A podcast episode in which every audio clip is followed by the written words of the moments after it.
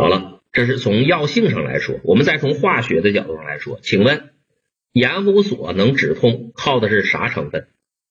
盐胡索为啥能止痛啊？它靠的是啥成分在止痛啊？盐胡索止痛靠的是盐胡索中的生物碱盐胡索乙素。那盐胡索乙素是生物碱，是先碱性的。好了，碱性的盐胡索乙素遇到了酸性的醋。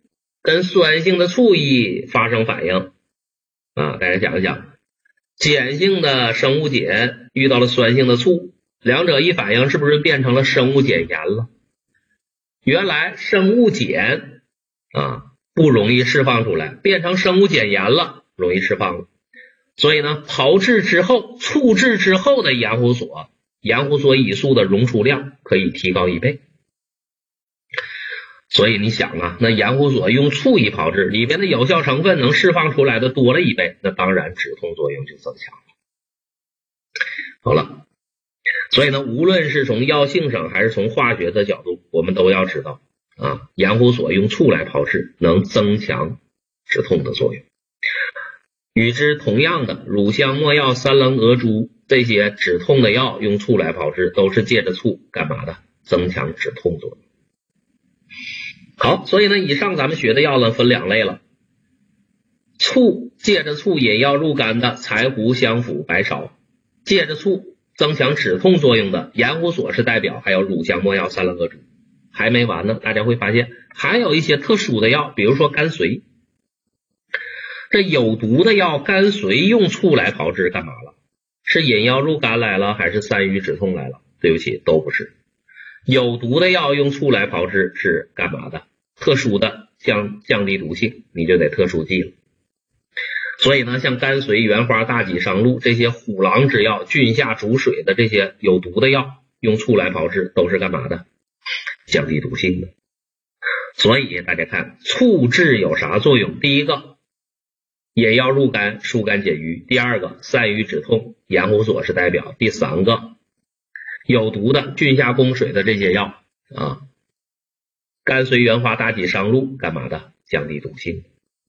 这是最后咱们总结出来的醋制的作用分三条：引药入肝的柴胡、姜附、白芍；增强止痛作用的盐胡索、乳香、没药、三棱蛾珠；降低毒性的甘遂、原花、大戟、上路。三个作用。除此之外，大家还要注意了，有几个药比较特殊，就这几个啊：乳香、没药和五灵脂。别的药用醋来炮制，都是把这个柴胡拿过来，把柴胡呢切成片了之后，把把柴胡扔到盆里，往里边加点醋，拌匀了之后，我先焖一会儿。焖一会儿的目的呢，是把让这个醋啊渗入到柴胡里，渗入到柴胡里了，我这柴胡是不是变得潮乎乎的？好了，我把这柴胡再扔锅里炒，把它炒到含水量七到十三，把水炒干，好了，这就炒完了，这叫醋制。但是注意了，乳香、没药、五灵脂不是这么炮制的。如果是乳香、没药、五灵脂的话，你不能提前的往里边拌醋，它一拌上醋，它就粘了，粘了之后扔锅里全粘锅上了，炒不了了。所以乳香、没药、五灵脂比较特殊，要先炒药后喷醋。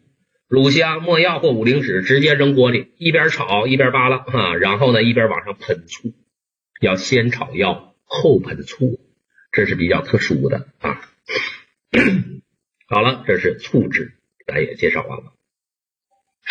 同样的方法，我们再来看盐制，也这么学呀。盐有啥作用？请问同学们，引药下行，引药入肾，对不对？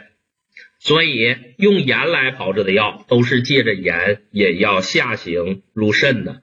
比如说代表药黄柏，黄柏用盐来炮制，能增强滋阴降火的作用。怎么滋阴降火的？大家请问，请看，黄柏滋阴降火，降火是不是往下走叫降火？而盐呢，又能引药下行，是不是可以增强降火的作用？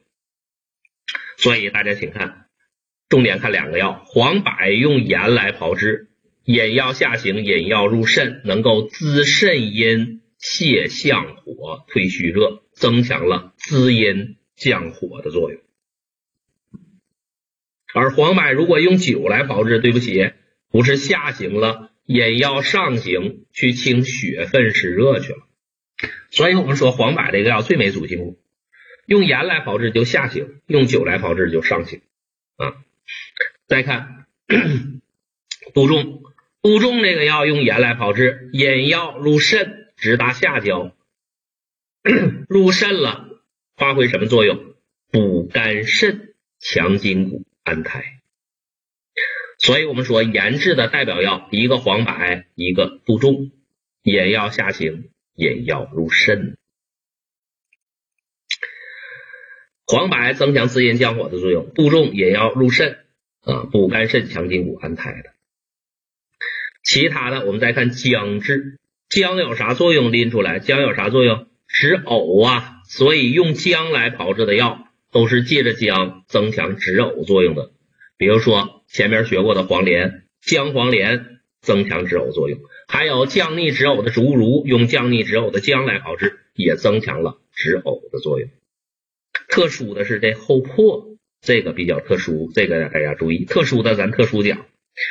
后破用姜来炮制，一方面借着姜来增强宽中和胃的功效，这个好理解。宽中和胃是不是跟止呕差不多？好了，后破用姜来炮制，一方面借着姜增强宽中和胃的功效，但是特殊的在这儿呢。后破用姜炮制完了，还可以消除对咽喉的刺激性，这个是很特殊的。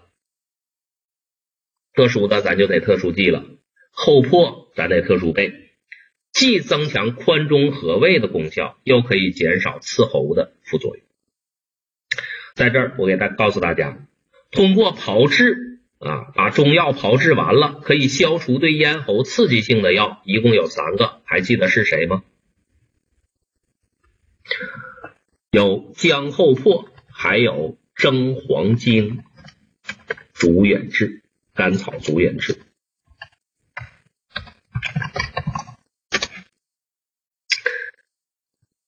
很好啊，三八四三同学非常不错啊。大家记住了，这三个药姜后破、蒸黄精和竹远志，这三个药通过炮制都可以消除对咽喉的刺激性。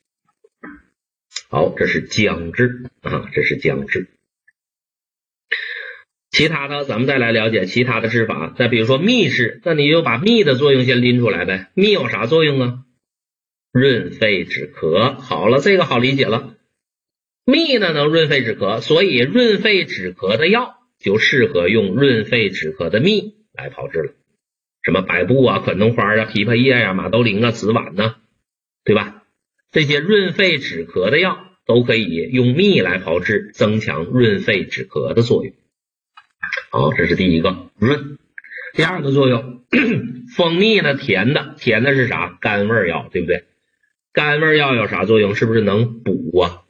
能补中补脾益气啊？具有补的作用，能补脾益气，所以啊，你想那什么补中补脾的药，甘草啊、黄芪呀、党参呐，本身 补中补脾的甘草、黄芪、党参，用蜜来炮制，是借着蜂蜜干嘛来了？来补来了，补脾益气来。好了，润肺止咳的药用蜂蜜来炮制，是借着蜂蜜来润来；补中益气的药用蜂蜜来炮制，是借着蜂蜜来补。那再看特殊的麻黄，用蜂蜜来炮制，干嘛来了？它是借着蜂蜜来缓来了，缓和药性来了。这个呢比较特殊啊，这个呢比较特殊。咱们说一说这麻黄。来看啊，关于这个麻黄，请问这麻黄有啥作用啊？生麻黄是不是既可以发汗解表，又可以止咳平喘呢？好了，我画个图啊，比如说这是生麻黄，生麻黄呢既可以发汗解表，又可以止咳平喘，作用都比较强，所以呢生麻黄适合于表实症、表实感冒啊，而且是体格好的患者表实感冒，我用生麻黄。而如果呢我把这个生麻黄捣成蓉了，它也发汗解表，也止咳平喘，制成蓉了之后呢，药效那个药劲儿就没那么大了。所以呢，生品的麻黄蓉也发汗解表，也止咳平喘，但是药劲儿小，药劲儿小，生品的麻黄蓉就适合于什么样的患者了？老人、幼儿和虚人。记住，体格不好的患者，风寒感冒不能用麻黄，得用谁？麻黄茸，因为药劲儿小，药劲儿太大，我是受不了。好了，这是生品。那接下来我说，我现在换了啊，我现在换了，我把这个麻黄啊，我用蜂蜜炮制了。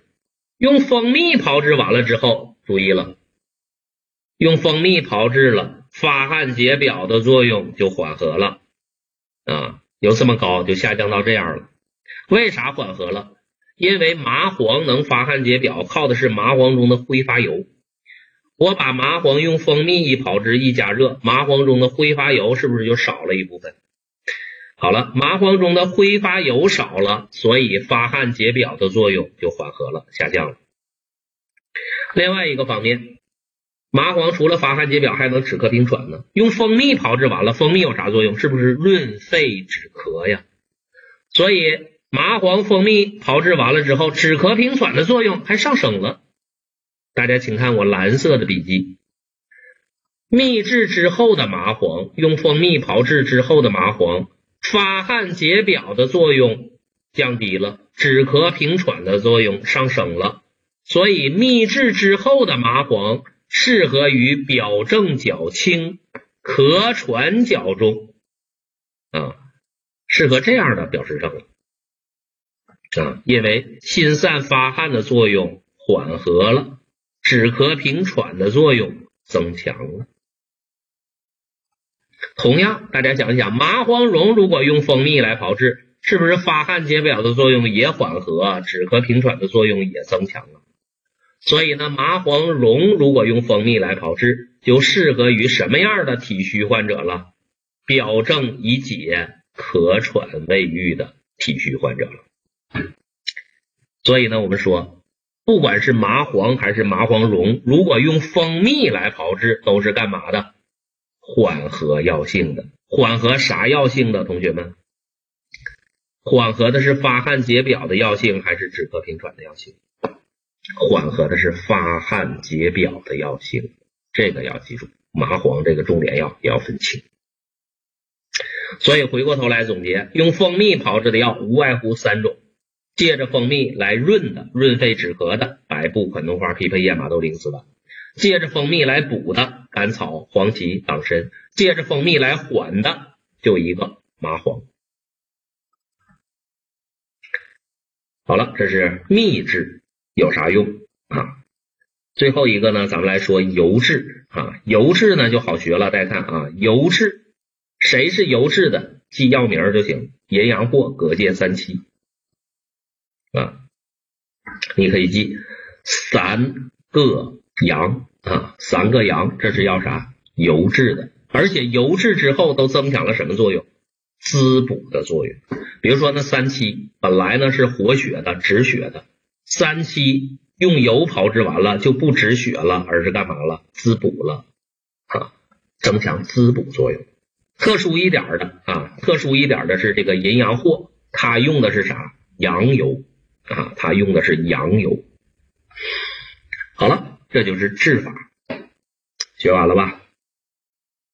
好了，治法呢，咱们稍事休息一会儿啊。学完了之后，咱们稍事休息休息一会儿。我呢，给大家把课件呢放在这一页，需要大家自己呢来总结啊。治法炮制的药，我都给你写出来了。你试着把治法炮制的药炮制完了都有啥用？你自己来归纳归纳，好吧？好了，大家稍事休息，我们一会儿回来啊。休息是。